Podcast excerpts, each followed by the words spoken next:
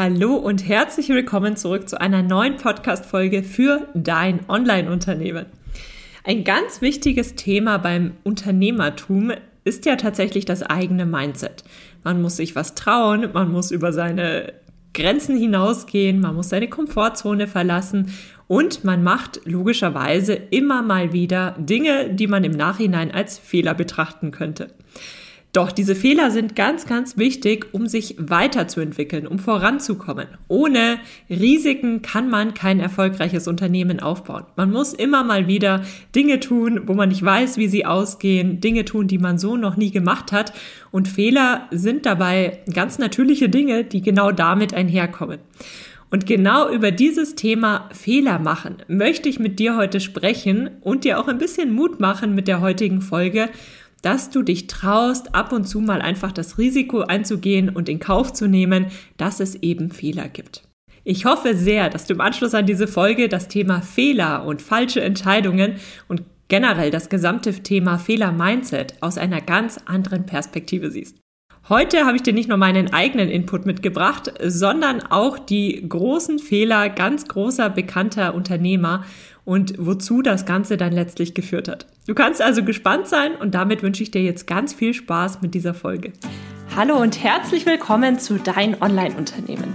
Ein Podcast, der dafür da ist, dich dabei zu unterstützen, dein eigenes Online-Unternehmen aufzubauen. Ein Unternehmen, das dir die Freiheiten gibt, das Leben zu leben, von dem du schon immer geträumt hast. Gestalte deinen eigenen Zeitplan, arbeite an Themen, die dir wichtig sind und tu das, was dich wirklich glücklich macht. Ich bin Julia Burget, dein Host und es wird Zeit, deine Leidenschaft zum Beruf zu machen. Bist du bereit? Dann lass uns durchstarten. Gleich zu Beginn verrate ich dir mal etwas. Ich mag die Bezeichnung Fehler tatsächlich nicht. Ich mag das Wort Fehler nicht, weil es bei uns in Deutschland so negativ behaftet ist. Wenn mich jemand fragt, welche Fehler ich im Business gemacht habe, fallen mir kaum welche ein. Oh, aber, und jetzt kommt's, wenn mich jemand fragt, welche Erfahrungen ich gemacht habe, welche Learnings ich gesammelt habe, dann könnte ich ohne Ende erzählen. Und genau darum geht es mir an dieser Stelle, dass du weggehst von dem negativ behafteten Fehler-Mindset, sage ich mal, hingehst zu einem Fehler sind sehr, sehr wertvoll. Du lernst aus Fehlern, du sammelst Erfahrungen durch Fehler. Das sind alles wichtige Bestandteile deines Businessweges. Also tatsächlich können wir uns über Fehler, wenn man sie so nennen möchte, relativ schnell weiterentwickeln und das ist wiederum sehr, sehr wertvoll. Fehler sind wichtig. Wir lernen daraus. Deswegen finde ich es falsch, diesem Prozess einen so negativen Namen zu geben, wie das Wort Fehler impliziert. Denn sind es wirklich Fehler, wenn du dadurch zwar deine Richtung geändert hast oder wenn du dadurch ja bestimmte Dinge erleben musstest, die du vielleicht nicht erleben wolltest, aber sich dadurch etwas ganz anderes und sehr, sehr Wertvolles ergeben hat, dann ist es ja eigentlich kein Fehler, sondern es ist meiner Meinung nach eine Erfahrung. Und das ist tatsächlich auch das Mindset, mit dem ich an viele Dinge herangehe. Selbst wenn mal etwas schief geht, dann ordne ich das als Erfahrung ein. Natürlich fühlt man sich in dem Moment nicht gut. Oder rückblickend kann, kann es auch gut sein, dass man sich denkt, ach, hätte ich an dieser Stelle dieses oder jenes gemacht. Aber dann hätten sich im weiteren Verlauf viele Dinge nicht so ergeben, wie sie heute sind. Deswegen sind Erfahrungen und Learnings ein ganz, ganz wichtiger Bestandteil und auch etwas, worauf man es ab und zu doch auch mal anlegen sollte. Ab und zu muss man einfach Entscheidungen treffen, wo man mit Sicherheit noch nicht sagen kann, was am Ende rauskommt. Natürlich hofft man auf ein bestimmtes Ergebnis, man kann sich gut darauf vorbereiten, aber am Ende kann es auch gut sein, dass die ganze Geschichte, das ganze Projekt ein Fehler in Anführungszeichen ist und man ja letztlich diesen Teil nicht so hinbekommen hat, wie man das wollte, aber daraus haben sich vielleicht andere Dinge ergeben. Deswegen lasst uns das Thema nicht mehr als Fehler, sondern als Erfahrungen bezeichnen. Und mir persönlich hilft das auch ungemein, um mich mehr Dinge zu trauen. Denn Erfahrungen kann dir niemand mehr wegnehmen. Aus Erfahrungen wirst du nur klüger. Du sammelst so viele Erfahrungen, aus denen du dann noch sehr, sehr viel machen kannst. Und deswegen ist es so unheimlich wertvoll, tatsächlich Erfahrungen zu sammeln. Und es ist auch absolut nichts Schlimmes. Ich glaube, das ist hier bei uns in der deutschsprachigen oder europäischen Kultur einfach noch sehr stark verwurzelt, dass man alles perfekt machen möchte, dass man nach außen in den Schein wahren möchte. und dass man deswegen ja sich an verschiedenen Stellen auch ein Stück weit wieder zurückhält. Aber ich denke, gleichzeitig ändert sich das aktuell auch sehr stark, gerade da wir in den letzten Jahren, Jahrzehnten uns immer stärker auch mit anderen Kulturen vermischen. Gerade in den USA sind Fehler ja ganz anders positioniert oder ganz anders angesiedelt wie bei uns hier in Deutschland. Und daraus lernen wir auch sehr, sehr viel. Ich denke, beide Kulturen haben ihre Vor- und Nachteile, aber im Hinblick auf Fehler können wir uns alle ein bisschen mehr trauen. Kommt dann natürlich auch wieder an, auf den Typ an. Während der eine Fehler macht, die ihm sehr, sehr groß vorkommen, sind es für den anderen vielleicht nur Kleinigkeiten, um die er sich überhaupt keine Gedanken machen würde. Und er traut sich was ganz anderes, wo vielleicht viel größere Fehler mit einhergehen. Wichtig ist, denke ich, dass man das Ganze immer reflektiert angeht und aus dem lernt, was man erlebt hat. Egal, ob da jetzt Fehler mit dabei waren oder nicht, dass man ab und zu einfach innehält, zurückblickt und sieht, hm, das lief gut, das lief nicht so gut und auch anerkennt, was sich aus Dingen, die vielleicht nicht so gut liefen, dann wiederum ergeben hat. Das ist ein ganz, ganz wichtiges Thema und ich denke, das ist auch ganz wichtig, wenn man ein Unternehmen aufbauen möchte, egal wie groß oder klein das Ganze. Ja, ich habe für die heutige Folge ein bisschen recherchiert und habe einige bedeutende Fehler in Anführungszeichen bekannter Unternehmer zusammengesucht. Ich bin mir sicher, im Anschluss wirst du Fehler aus einer ganz neuen Perspektive sehen und dich auch trauen, einfach mal zu machen, selbst wenn du gar nicht weißt, was auf dich zukommt. Also, hier haben wir einmal den Twitter-Gründer Evan Williams. Er hat 2006 Twitter gegründet. Aber das war nicht sein erstes Projekt. Er hatte vorher unter anderem auch eine Podcast-Plattform, die Audio heißt oder hieß. Und diese Plattform lief aber nicht sonderlich gut an. Wenn man recherchiert, manche sagen dran, dass der iTunes Store mehr oder weniger zeitgleich kam. Andere sagen, ähm, es lag an anderen Dingen. Im Endeffekt, es lief nicht sonderlich gut. Audio wurde dann auch, ich hoffe, ich spreche es richtig aus, wurde dann auch von einer anderen Firma übernommen und mittlerweile gibt es die Plattform gar nicht mehr. Und das musst du dir mal vorstellen. Stell dir mal vor, der Twitter-Gründer hätte dort damals aufgegeben. Dann gäbe es heute Twitter nicht. Das wäre ja etwas, das können wir uns heute gar nicht vorstellen. Das ist ja mittlerweile eine so, so wertvolle Plattform und auch immer noch, während andere soziale Netzwerke sich ja nach und nach immer stärker verändert haben, andere Zielgruppen angesprochen haben, hält sich Twitter ja doch sehr, sehr gut. Und es war nicht seine erste Erfindung, die sofort durch die Decke gegangen ist, sondern es gab vorher andere Projekte, die auch gut liefen, aber nicht sonderlich gut und manche, die auch gar nicht liefen. Dann gibt es Sir James Dyson. Dyson verbinden wir ja heute mit Staubsaugern, beziehungsweise mittlerweile viele von uns auch mit Haarpflegeprodukten, elektrischen Haarpflegeprodukten, sage ich mal. Und diesen Begriff Dyson, ähm, der sagt uns heutzutage ja sehr, sehr viel. Aber als Sir James Dyson damals angefangen hat, hat er tatsächlich 15 Jahre an einem Staubsauger gearbeitet, der keinen Staubsaugerbeutel mehr braucht. 15 Jahre. Er hat in einem Interview gesagt, dass er 5126 Prototypen entwickelt hat, die alle nicht funktioniert haben, bevor dann letztlich das erste Modell auf den Markt kam. In all diesen Jahren hatten sie natürlich dann in der Familie zwischendurch mal finanzielle Probleme. Es hat sehr, sehr viel erfordert, aber er ist dran geblieben und im Endeffekt hat es sich für ihn gelohnt.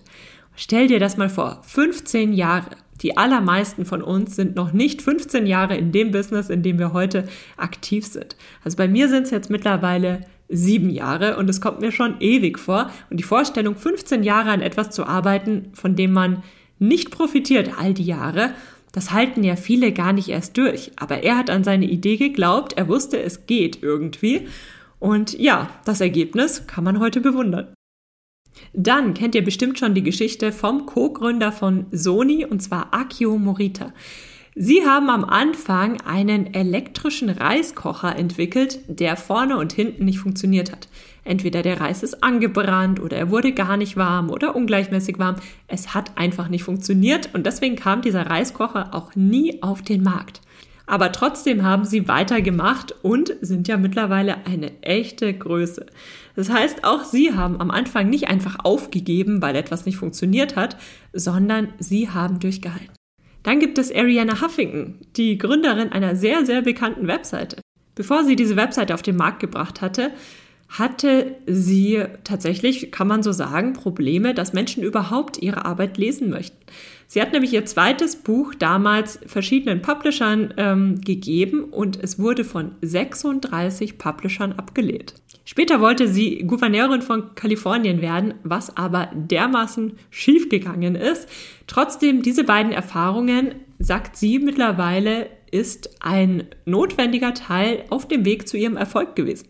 Denn die Huffington Post kennt mittlerweile jeder. Es ist eine sehr, sehr bekannte Webseite. Sie ist mittlerweile ein echter Name. Jeder kennt sie. Aber auch bei ihr lief es nicht immer geradeaus. Dann gibt es Thomas Edison, den Erfinder der Glühbirne. In der Schule wurde er als zu dumm bezeichnet. Teilweise hat ihn sogar seine Mutter dann unterrichten müssen.